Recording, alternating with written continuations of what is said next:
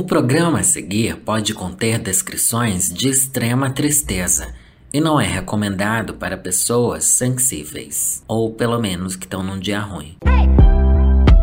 Olá, este é o podcast Para Tudo. Aqui é um lugar para todo mundo para falar sobre tudo. Um lugar para a gente comentar aquilo que aconteceu na semana, pensamentos aleatórios, dicas interessantes ou não. E eu sou Lorelai Fox, então vem comigo. Ai, gente, hoje eu vou pegar pesado. Hoje eu estou naquele dia que eu só queria sentar num bar abrir uma cerveja bem gelada e reclamar, reclamar da vida para minha psicóloga.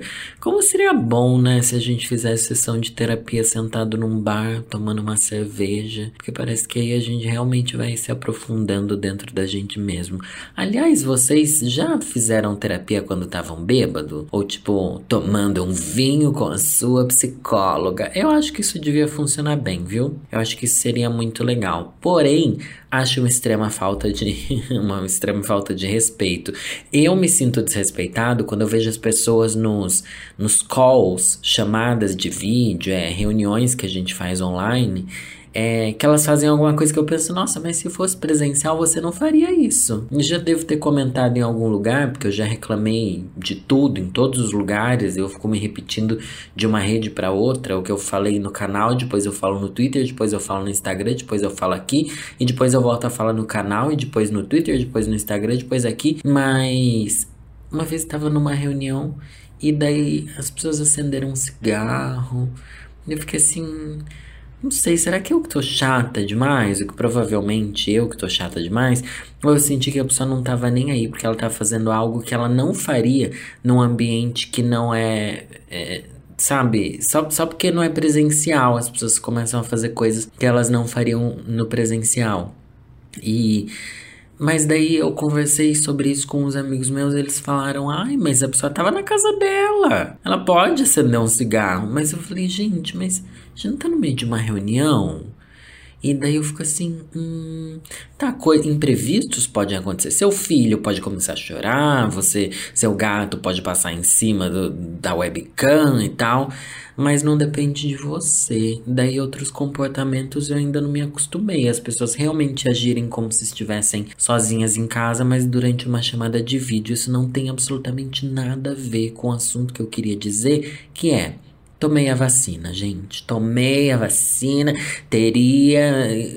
É óbvio que chegaria esse momento de eu fazer um episódio sobre o dia em que eu tomei a vacina. E um dia, assim, de comemoração, um dia de, de exaltação, tá bom? A, a, toda a equipe científica mundial que lutaram contra o coronavírus nos últimos anos. É, afinal, esse vírus já existe desde 2019, então já tem muito tempo que o coronavírus tá aí, né? E que a gente tá morrendo por causa dele, né? A maioria das pessoas estão morrendo. Não, a maioria não, né? Mas a maioria, enfim, enfrentando todo esse caos que se tornou. E eu passei muito tempo com medo. Eu vou dizer para você que a ansiedade e o medo ao mesmo tempo. Por quê? Queria muito tomar essa vacina. Jesus, Nazareno, por favor, taca essa vacina no meu braço quanto antes. Só que daí, daí era aquilo. Eu conheço um monte de gente que teve as famosas reações à vacina, que é a coisa mais normal e óbvia, né? Porque a vacina, ela faz seu corpo pensar assim, putz, estou sendo atingido por um vírus, eu vou atacar esse vírus. E quando o seu corpo reage, porque o corpo é uma guerra interna, né? É uma guerra interna em busca da sobrevivência. É o tempo inteiro esse grande Senhor dos Anéis dentro do seu sangue. E daí chega um vírus e você fica com febre, não sei o que lá, não sei o que lá. Daí ele aprende a se virar naquilo e, e vai ser babado. E daí eu fiquei assim, nossa, amanhã eu vou tomar vacina? Será que à noite meu corpo vai estar tá vivendo esse Senhor dos Anéis? Daí era como se no dia seguinte eu fosse estar doente. E essa foi uma sensação que eu achei extremamente engraçada, porque é uma sensação que nunca existiu na minha vida. Saber que, tipo, ah, amanhã eu vou tomar vacina vacina, então à noite provavelmente talvez, provavelmente talvez. Parabéns, professor de português. Então à noite talvez eu tenha febre. E você nunca sabe que no dia seguinte você vai ter febre, não é estranho isso? Tipo, amanhã eu vou ter febre à noite. Amanhã talvez eu sinta dor de cabeça à noite. então eu comecei a me preparar psicologicamente para os efeitos que eu ia sentir no dia seguinte. E eu me senti assim, tipo, nossa, não, calma, tá tudo bem, você já ficou doente outras vezes. E essa nem é uma doença de verdade. É só o seu sistema imunológico dando aquele show, tá? Aquele em busca da medalha de ouro, já que o tema é Olimpíadas. O seu, o seu sistema imunológico arrasando, tá bom? E. Mas daí, beleza tomei a vacina, assim. Ai, fui tomar vacina. Nem tinha fila onde eu fui. Ai, vocês têm que usar aquele aplicativo lá de descobrir o lugar que tem fila. Pelo menos aqui em São Paulo tem esse aplicativo. Daí eu fui num lugar que não tinha fila nenhuma. Foi babado e confusão. A menina até me reconheceu na fila. Tirei foto com ela, não sei o que lá. Mandei um fora Bolsonaro que ela pediu pra eu mandar um. Nossa, eu tô contando a história de uma maneira muito corrida, né? Peraí. Tá. Fui lá tomar vacina, eu fui aqui, eu moro na zona leste de São Paulo. Daí cheguei lá, fiquei, tinha uma tipo, três pessoas na minha frente, na fila, assim. Daí chegou uma menina, falou assim: Lorelai, é você? Gente, o povo reconhece mesmo de máscara, não é bizarro? Eu tava usando uma máscara com a bandeira LGBT, porque a lacração tem que existir. Se você não lacrou na hora da vacina, você não, você não foi imunizado. Ai, que péssimo, meu Deus. Mas daí tirei foto com ela, depois ela falou assim: ai, manda um áudio pra minha amiga. Mandei o áudio pra ela, falei assim: ô amiga, é, tô aqui na fila da vacina, encontrei essa sua amiga e vamos aqui ficar imunizada e fora Bolsonaro. Do nada, gente, é porque eu não sabia o que mandar no áudio da pessoa. Sempre as pessoas chegam assim, ai. Manda um áudio pra não sei quem, manda mensagem, meu amigo te adora, manda não sei o que lá pra ele, manda um, um áudio pra ele. Tá, o que, que você quer que eu fale nesse áudio, amor? O que, que eu vou falar? Não sei o que falar, eu não, não sei. É, às vezes é bom ter um briefing antes, para eu ser briefado e falar assim: Oi, sua amiga Tatiane tá aqui falando que você adorou aquele meu vídeo XYZ e muito legal, não sei o que lá. Na verdade, gente, eu vou falar aqui uma coisa que eu, eu tenho em. Eu não sou só eu, tá? Todo influenciador digital que já trabalha nisso há algum tempo, você já tem uma frase pronta pro áudio. Você já tem. Você já fala assim: Oi. Ah, eu vou falar a minha frase, tá? Talvez você já tenha recebido uma frase igual essa se algum amigo seu pediu pra eu mandar um áudio para você. É, Olá, Fulano. Aqui é Laura, ela é Fox. Ah, encontrei o seu amigo aqui e fiquei muito, muito feliz de saber que você gosta do meu trabalho. Obrigado por me acompanhar e espero que a gente ainda possa se ver ao vivo pra gente dar um abraço abraço e tirar uma foto juntos, em vez de só mandar um áudio, né? Um beijo e é nessa que eu vou. Eu sempre mando um áudio mais ou menos assim, tá bom? Mas daí na fila da vacina eu falei, ai, não sei o que mandar aqui na fila da vacina, né? Daí eu mandei um assim, para Bolsonaro. Ai, gente, que dá vontade de falar fora Bolsonaro o tempo inteiro, né? E, e, foi isso que eu fiz. Daí, beleza, fui lá na filinha, Filmei, gente, porque tem que filmar você tomando a vacina. Porque minha mãe pediu pra eu filmar, a Lívia pediu pra eu filmar, todo mundo querendo que filmasse. Ai, me manda o um filmezinho. Só que, gente, eu vou aqui falar para vocês. Nesse último ano, desde que surgiu a vacina, eu tô tentando fugir desses vídeos da pessoa sendo vacinada porque eu tenho pânico de ver agulhas entrando no corpo das pessoas. E isso tá aparecendo em todos os lugares o tempo todo, em todos os lugares. E nossa, agora resolveu passar um trem aqui na minha rua. Mas enfim, e daí a, a, timeline é só gente sendo picada, só, só a pica, a pica entrando, pica entrando.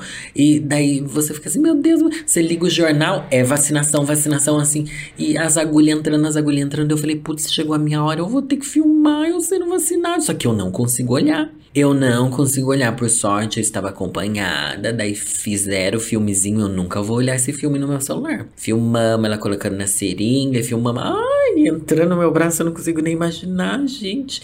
Eu também já contei a história de quando eu desmaiei. A última vez que eu tomei uma injeção, eu desmaiei. Só que eu tava doente, tal, minha pressão caiu, eu desmaiei, acordei, e o primeiro pensamento que, nossa, vários, eu gravei isso pro canal, foi numa live ou foi aqui, não lembro. Mas enfim, foi péssimo vez que eu desmaiei. Eu também tava com esse medo. Gente, imagina se eu desmaio tomando a vacina. Eu tava com muitas inseguranças. Vou ficar, do... vou ficar né, com, com os efeitos colaterais à noite? Vou desmaiar enquanto tomar vacina? Vou conseguir filmar eu tomando a vacina? O que vai acontecer? Só sei que filmou, não assisti o vídeo, mas mandei para as pessoas que me cobraram esse vídeo aí, né? E porque da minha mãe também filmei ela sendo vacinada. Só que, gente, na hora que eu fui filmar minha mãe, porque eu fui lá para Sorocaba levar ela para vacinar, né? Eu não olhei Eu, eu, tipo, segurei o celular assim e virei o rosto, sabe? Tipo, igual uma tonta, uma jumenta. E daí a, a, agulha entrou e tal. Eu sei que tá lá no vídeo. Tanto é que eu mandei pra ela e mandei pra Lívia, que a Lívia quer a Lívia deve ser viciada em agulha entrando nos outros, porque ela quer vídeo de todo mundo sendo vacinado, para ver se a agulha ficou, se a seringa ficou vazia, não sei o que lá, não sei o que lá, não sei o que lá. Porque tem essa história de que em alguns lugares as pessoas não aplicaram vacina, né, não sei o que lá. Enfim, babado e confusão. Então, não, não é errado, né, mas é difícil quando você não consegue enxergar uma, um, um coisa de uma agulha entrando. Eu não consigo. Eu nunca, nem quando tirar sangue, gente. Como é que vocês conseguem olhar pro seu braço, uma agulha ali entrando e. Ai, meu Deus! Nossa, me dá uma agonia imensa, imensa. Mas tudo foi muito mais fácil do que eu pensei. A agulha, eu sinto, eu sou bem sensível, tá? Então eu realmente sinto a dor ali da agulha e dá para você sentir ela entrando assim. Ai.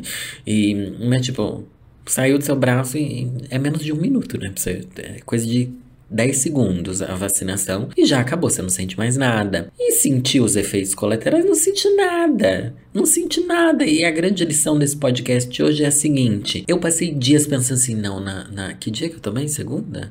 Tomei segunda-feira e falei assim, nossa, segunda-feira à noite talvez eu esteja acabado. Segunda-feira à noite, não sei. Vou precisar tirar uns três dias assim pra eu me recuperar, não sei o que lá. Vou estar tá imunizada, vou estar tá imunizada, mas tudo bem se eu ficar quebrada por uns dias. Tudo bem, né? Óbvio, né, gente? Pelo amor de Deus. O povo que tem medo da reação da vacina. O né? que, que, que você queria? É melhor ter uma reação de uma vacina que nem uma doença de verdade, a reação, ou você ficar entubada. Ai, que ódio! Mas sofri muito por antecipação, com medo de eu desmaiar, com medo de sei lá o que, e nada aconteceu. Mais uma vez eu volto para a terapia que eu estava falando lá no começo desse episódio. Uma das coisas que eu mais trato na terapia, que eu mais conversei com a Neide ao longo da minha vida, foi, afinal, foram quatro anos de terapia, né, gente? Já são aí quatro anos de terapia que eu fiz. É tentar parar de sofrer por antecipação. E dessa vez eu devia ter colocado esses ensinamentos ali de novo. É deixar as coisas acontecerem e lidar com elas à medida que elas forem acontecendo. Se preparar? Claro que se preparar, né? Mas não, não sofrer. Não sofrer porque você não sabe o que vai acontecer, meu Deus. Você não sabe o que, que vai acontecer. Vai que eu tava lá chegando para tomar vacina, passa um caminhão em cima de mim, eu morro antes de tomar vacina, morro atropelada. e daí, daí, eu saindo lá da vacinação, a moça que tirou foto comigo falou assim: ai, tchau, Lorelai, não sei o que lá, não sei o que lá. Agora a gente não morre mais. Daí eu falei: é. Disso, pelo menos, a gente não vai morrer se Deus quiser, mas agora a gente sai aqui nessa rua e é atropelado, e aí? o que me lembra naquele livro, gente, vocês têm que ler A Hora da Estrela, né? É um clichê. A Hora da Estrela é um clichê, mas é sobre isso, de você, assim, não saber a brevidade da vida, tá bom? Que já é para usar outro, outro livro famoso, vamos falar sobre a brevidade da vida. E eu tava ontem de madrugada, conversando com Alan, um amigo meu, que eu sempre falo dele aqui, e ele me deu uma notícia muito triste. Assim, eu falei que esse episódio ia ser meio triste, né? Ai, gente, eu tô triste, assim, com a vida. Pelo menos com é, 70% das coisas eu tô Tô bem desgastado, assim. E o Alan me deu a notícia de que uma amiga nossa. Ah, não vou dizer uma amiga, né? Alguém que já foi bem próximo, ou pelo menos mais próximo a mim, morreu de, de coronavírus, né? De Covid. E morreu há umas duas, três semanas atrás. Eu não sabia, né? Porque eu não vejo essa menina há muitos anos, mas ela é da época que eu conheci ela quando eu era emo. Sabe aquela fase que eu já fiz vídeos e já mostrei muitas a minha fase emo? E o Alan chegou para mim de madrugada, mandou uma mensagem assim: Ai, Bi, você lembra da, da menina tal, não sei o que lá? Eu falei: Lembro, claro. Dele, ai, ela morreu de coronavírus. Ele falou que foi entrar no, no Facebook dela e viu só um monte de mensagem de pessoas se despedindo e tal, não sei o que. Aquela tristeza que é, né? É, o, o, perfil da pessoa quando ela morre. Daí eu fiquei assim, mano, mas a menina tinha praticamente a minha idade. Eu acho que talvez ela fosse um ou dois anos mais nova do que eu, porque a gente era emo na mesma idade, sabe? Então ela tinha a mesma idade que eu. E, nossa, me bateu uma tristeza profunda, sabe? De pensar que, que a vacina para ela ia chegar talvez essa semana. E ela morreu há duas semanas atrás, sabe? E o tanto que as coisas foram atrasando e demorando, e o quanto esse país é tão profundamente triste, né? O quanto a gente não tem esperança de vida aqui. Isso me, me pegou. Me pegou e eu tô jogando para vocês, porque eu não vou aguentar a tristeza sozinha, não. Você acha que está aqui só para se divertir? Não. Às vezes eu tenho que pesar assim, porque eu não tenho mais onde jogar esse peso. Eu não tô tendo onde jogar esse peso da vida, o peso da existência, gente. Existir no Brasil é muito difícil. E, e eu falo isso de um lugar completamente privilegiado de alguém que está completamente é, distante da realidade da maioria das pessoas, porque eu trabalho em casa, meus pais já estão vacinados e não sei o que lá, enfim. E, e imagina só o que, o que eu fiquei imaginando, nossa, o que as pessoas não estão passando, né? Realmente ver as pessoas morrendo por causa de um governo genocida em um país que eu não acredito numa solução para esse país, não. Acredito que a gente se torna mais forte, mas ao mesmo tempo a gente se torna mais descrente de que as coisas vão melhorar. Isso é bom? Não sei, né? A gente se torna mais forte por causa de uma trajetória de tantas e tantas derrotas que a gente já não espera vitória nenhuma da vida, nem, nem do destino desse país. E eu não sei o que esperar nem sei onde eu tô, tô chegando com essa conversa. Daí eu também conversando com a Alan sobre, sobre essa nossa conhecida que morreu. É, daí ele fala assim: É, Danilo, a Alan é psicóloga, né, gente? A Alan, Pantera, a gente se chama de Pantera, ai, Pantera, não sei o que lá. A gente tem essa coisa de Pantera há muitos anos, é muito engraçado. Ai, Deus, eu, tem que gravar uns. Eu tenho que começar a trazer meus amigos aqui para conversar no podcast. Vai chegar a fase de eu fazer podcast com convidados, tá? É que eu tô esperando realmente as pessoas estarem vacinadas para eu poder encontrar elas pessoalmente, não sei o que, não sei o que lá, porque eu não quero fazer podcast é, virtual, assim, chamada virtual, porque é não sei, não sou obrigada. Mas, enfim, o Alan chegou e, e daí ele puxou o seguinte assunto: É, B, a gente chegou na fase que vai começar a ver nossos amigos morrerem. Olha que, que assunto mórbido, gente. Eu avisei, eu usei um disclaimer, tá bom? Modus operandi no começo desse, desse podcast, para avisar que hoje o episódio seria pesado. Mas o Alan falou assim: a gente vai começar a ver as pessoas morrerem. Eu falei, ela, a gente já passou da fase que a gente viu nossos amigos, héteros pelo menos, é, terem filhos. Tem essa fase que, tipo, eu tenho umas duas, três amigas. Nossa, duas, três não, você tem mais, Danilo, você tem muito amigo com filho. Meu Deus, que engraçado, é verdade. Deixa eu ver. Eu tenho a Camila, a Lilian, a Thaís, a Andresa, só mulher, né? Amigo hétero, eu mal tenho homem hétero na minha vida. É, todas elas já tiveram filho, já tem uns filhos tão grandes, assim. Nossa, a Lilian tem um filho que deve ter já 90 anos. E daí, tipo, já vi isso. Já passamos da fase de ver as pessoas casadas. É, às vezes elas têm filho antes de casar, tá bom? É super normal na nossa geração, é cringe. Mas daí, agora a gente tem tá na fase de ver as pessoas morrerem, é isso? Não, né? Essa fase foi adiantada um pouco por causa do governo e por causa do coronavírus. Mas a gente vai ter a fase de ver as pessoas doentes e depois a fase de frequentar o velório dos nossos amigos. E é engraçado que velório a gente se sente mais obrigado a participar, né? Tava pensando nisso também. Tipo, porque se é seu aniversário, se é seu, sei lá, seu casamento a gente às vezes não vai. Mas se é o velório, não sei. Eu sinto uma necessidade de que no velório a gente tem que ir ou não. Tô sendo muito louca e mórbida. Porque eu acho que a gente tem que enfrentar a morte. Acho que a gente fingir que ninguém morre, a gente passa assim, ai, não vou querer ir no velório de ninguém, não sei o que, não sei o que lá. Gente, é querer evitar um sofrimento que faz que traz mais sofrimento dentro da nossa cabeça. Eu acho que a gente precisa aprender a falar e lidar com a existência desse momento na vida de todo mundo, né? É aprender a lidar com as perdas que a gente tem na vida. Ai, dificílimo esse assunto dificílimo e pesado. E é engraçado que a gente que trabalha com a internet há muito tempo, assim, a gente acompanhou bastante a evolução nesse sentido dos próprios youtubers, né? Tipo, os youtubers a gente conheceu eles quando eles eram é, adolescentes e, tipo, ai, tudo divertido, não sei o que lá, não sei o que lá. Daí eles cresceram, começaram a ter relacionamentos. E namorados, e namoradas, e relacionamentos, relacionamentos, relacionamentos. Vários casaram. Casamentos de blogueiras e não sei o que lá, não sei o que lá, não sei o que lá. E vários surtaram também. Nossa, primeira geração de youtubers, a maioria surtou e foi por um, por um caminho que a gente pensa assim, nossa, realmente a vida a gente não sabe o que esperar, né? Daí agora todos eles estão tendo filho. Ai, vou ter filho, ter filho, ter filho, ter filho. Os youtubers tudo com filho agora. Nossa, vai ter filha. É Boca Rosa tendo filho, não sei quem tendo filho, filho, filho, filho. Pyongyi, Pyongyi. E não sei o que. Daí daqui a pouco é o quê? Divórcio? Não sei.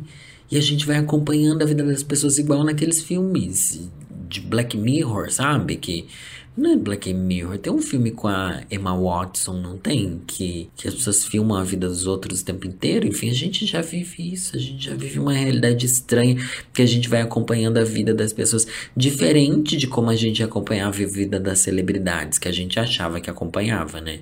Porque na verdade ninguém nunca acompanhou a vida de celebridade de verdade. A gente tinha notícias nem sempre confiáveis, vindas de segunda, terceira mão, baseado na vida dos famosos ou do que os famosos queriam que a gente acreditasse que eles viviam ou que eles não queriam que a gente acreditasse que eles viviam, né? Só que agora não, agora a gente produz esse próprio reality show da nossa própria vida e os momentos bons e ruins vão passando por ali. A gente fala que tenta esconder as coisas, né? Eu tento esconder muito da minha vida pessoal, embora eu jogue aqui esses grandes surtos, mas mas no final as pessoas sempre acabam sabendo e sabendo porque a gente mostra.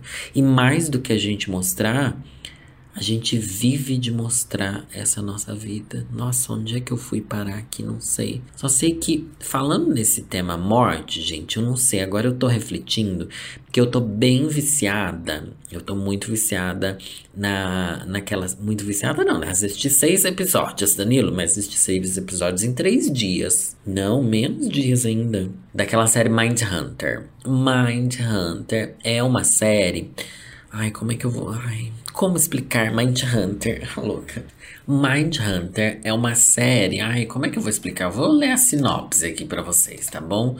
Que é mais fácil. Mind Hunter. Alexa, quem é Mind Hunter? Mind Hunter é uma série de televisão norte-americana de drama policial, criado por Não Importa e baseado no livro Mind Hunter Inside FBI's Elite Serial Crime Unit, escrito por John E. Douglas e Mark Oshner. Nossa, não explicou nada aqui esse. É, deixa eu explicar. Nos Estados Unidos, tem lá um policial, uns policial que começaram a, a entrevistar serial killers. Numa época onde ninguém achava que serial killer tinha um padrão de comportamento nem nada disso. Lá nos anos 70, entendeu?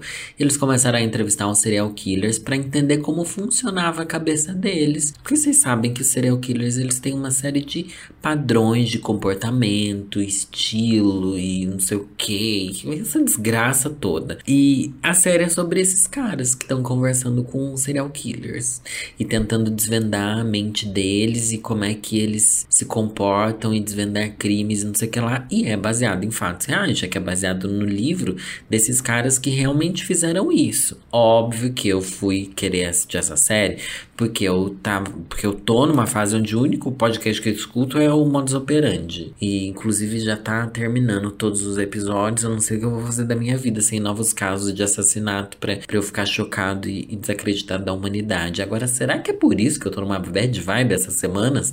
De tanto história de assassinato que eu tô ouvindo, e mais gente que eu conheço morrendo, e mais Bolsonaro existindo? Não sei. Mas enfim, comecei a assistir Mindhunter e, gente, eu amei. Muita gente falou que não gostou dessa série. Tem lá na Netflix, tá? É, inclusive é da Netflix. Mas é uma série que parece que já foi cancelada. Então não tem esperança de assistir novas temporadas e não sei o que que, não sei o que lá. Mas aqui vai um Lorelai indica para você. Não existe esse quadro aqui, tá? Eu não indico nada. Inclusive, não confie nas coisas que eu gosto, porque provavelmente você não vai gostar. Mas eu gostei muito porque é uma série muito de diálogo e ao mesmo tempo perseguição policial, que são coisas que eu gosto muito. Ai, não parece comigo, né? Gente, adoro série de perseguição policial. Ai, eu adorava Dexter, né? Nossa, como Dexter era mar maravilhoso, meu Deus do céu. Meu Deus do céu, Dexter era maravilhoso. E ao mesmo tempo tão sedutor, né? Nossa Senhora. Dexter, por favor, entre na minha casa. Não, não entre, não. Ai, Dexter, não, não quero. Mas enfim, Dexter é um nenenzão, não tem nada a ver, porque Dexter chega uma fase que fica muito ruim, né? Agora parece que Mindhunter é uma série realmente sofisticada, bonita de ver, também tem isso, tem uma fotografia bem bonita. Mas a questão é, aonde é que eu quero chegar com isso? Os serial killers, gente, isso é uma coisa que eu aprendi nos últimos tempos. Eles têm se você olhar para o passado dos serial killers, geralmente você encontra três sinais de comportamento entre eles, que são: eles mijam na cama quando eram criança, até uma idade. Três, três sinais de quando eles eram criança, tá bom? Olha isso, que bizarro. Vai, vai saber se você é assim também, né, minha filha? Eles mijavam na cama até uma idade muito, muito alta, sabe? Criança que faz xixi na cama até muito mais velha. É, eles tinham mania de provocar incêndio, sabe? Brincar com fogo.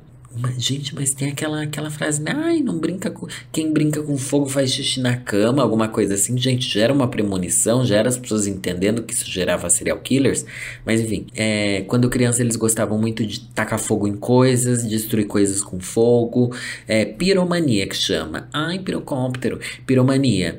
É, é isso. E elas também tinham o sadismo precoce. Ou melhor, elas matam e torturam animais. Gente, esse episódio tá muito muito pesado, mas eu falei lá no começo, viu?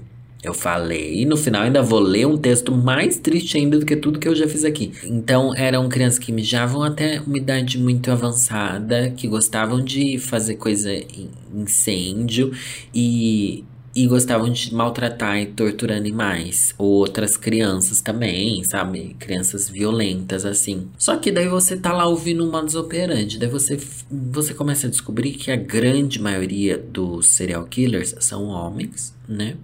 Elas têm um episódio lá que elas explicam sobre isso. E também a infância deles é, é muito cheia de maus tratos. Muito, muito, muito, muito muito. É umas histórias assim que você fica assim, meu Deus, como é que puderam fazer isso com uma criança? E eu tenho dentro de mim que toda criança foi amada, sabe? Eu penso assim, nossa, até o Bolsonarinho, esse genocida desgraçado, foi amado quando era criança e tiveram um sentimento bom por ele, sabe? T todo começo da vida parece. Na minha cabeça sempre foi cheio de pureza e de beleza e de boas intenções para quem nasce, sabe? Para com as crianças. Mas não foi assim. E quando não é assim, a vida adulta traz isso tudo de volta.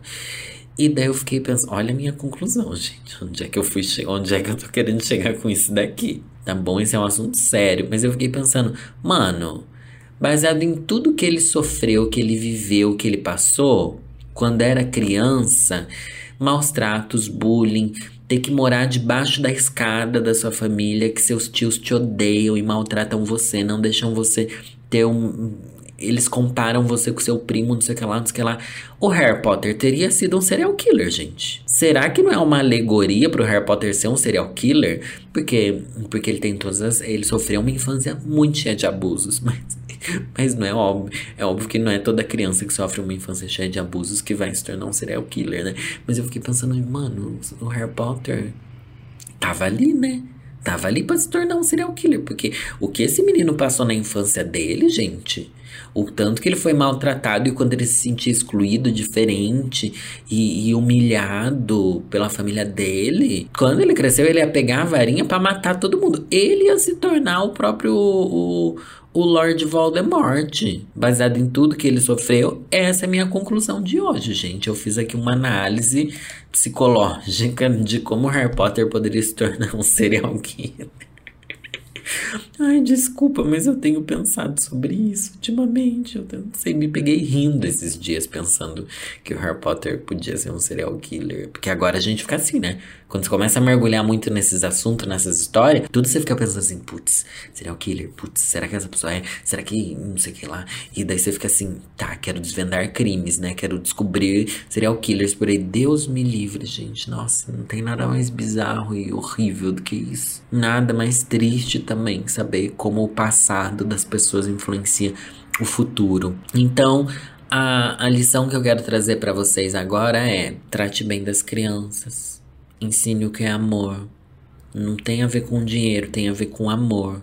E o amor não tem a ver com o tipo de família na qual você vive. Não importa se é papai, mamãe, papai, papai, mamãe, mamãe, vovó e vovô, não importa. A família é você amar as pessoas e ensinar o melhor que você pode para elas. Pode não ser muito, né? Mas enfim, é, ninguém sabe como criar filhos, né? A verdade é essa, ninguém sabe. A gente vai vivendo, pelo menos é o que eu descobri com as minhas amigas que são mães. Como eu falei, tenho muitas amigas mães. No final, ninguém sabe o que tá fazendo com nada. A intenção conta muito, eu acho. Ter boas intenções e ter um cuidado e um carinho. Ai, pesei, né? Pesei, mas eu ainda vou pesar muito mais, porque agora eu vou obrigar você. Não sei onde você está ouvindo o meu podcast, mas dá aí umas estrelinhas para mim.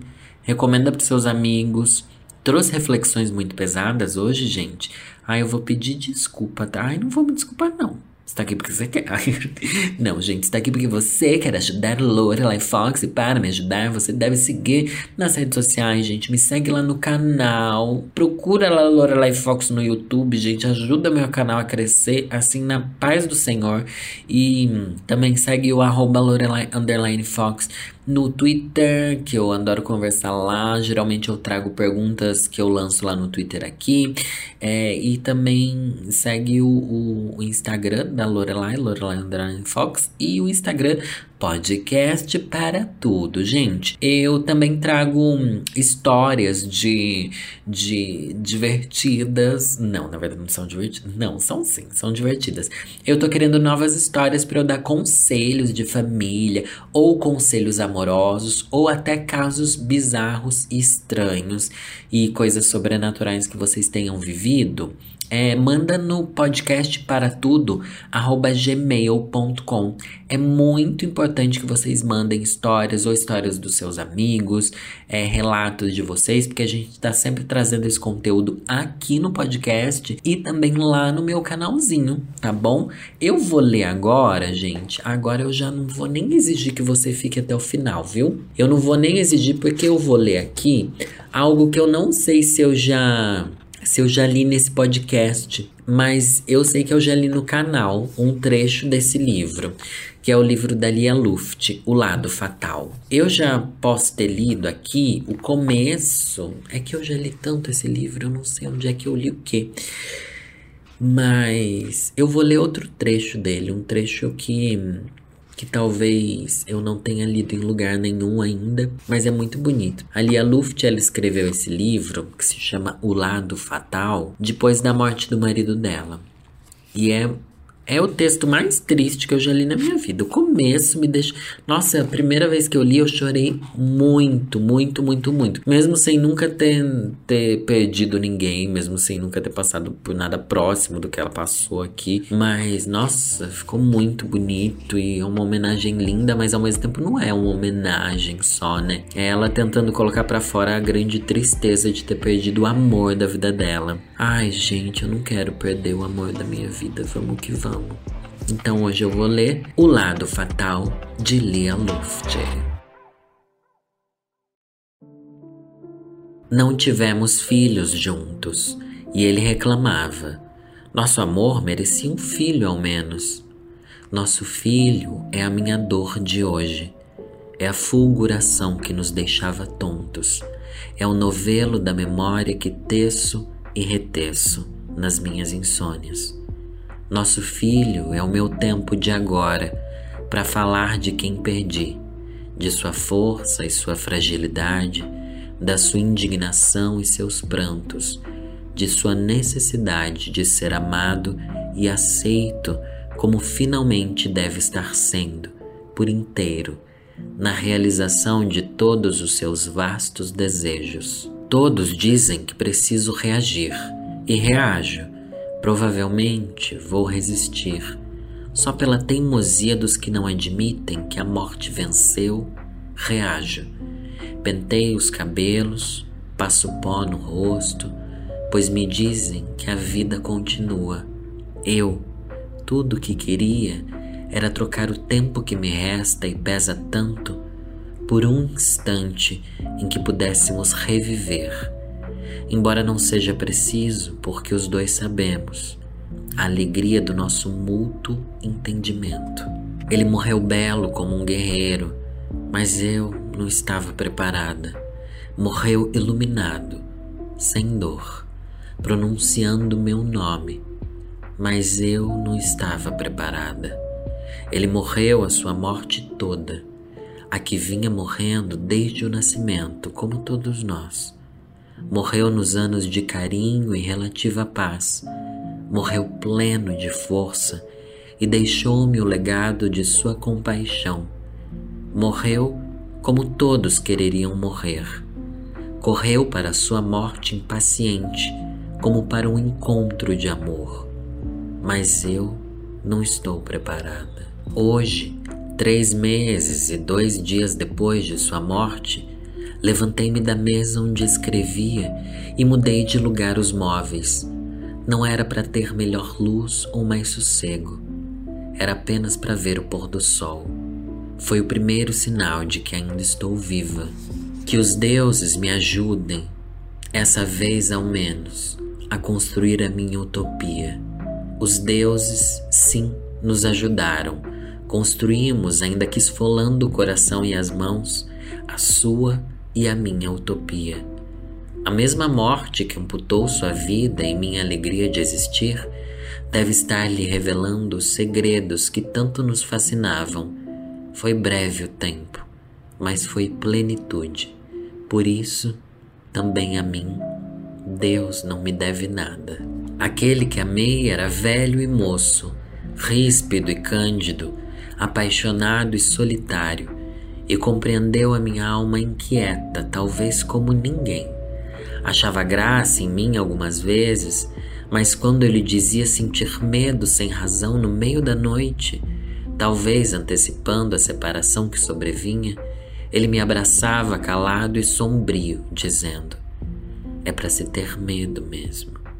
Não pronunciávamos então a palavra temida, que talvez nos espreitasse nos cantos do quarto só nessas ocasiões ele não me explicava nada. Se tivessem amputado braços e pernas, ou furado o coração com finas facas, ou cegado meus olhos com ganchos, ou esfolado a minha pele como a de um pobre bicho, não doeria mais que sabê-lo morto, depositado nesse poço de silêncio de onde não responde, a não ser em sonho, quando ele me olha e suas mãos tocam as minhas espalmadas, hirtas e tão frias. Quando morre alguém que a gente ama, é preciso viver essa perda até o fim.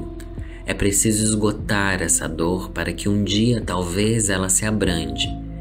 Esse a quem perdi morreu antes que se instalasse entre nós cansaço e banalidade.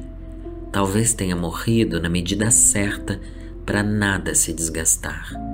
Dele me vem todo esse sofrimento, mas também a claridade que me permite ver seu vulto em cada esquina e ouvir em todos os silêncios a sua voz ainda a chamar meu nome.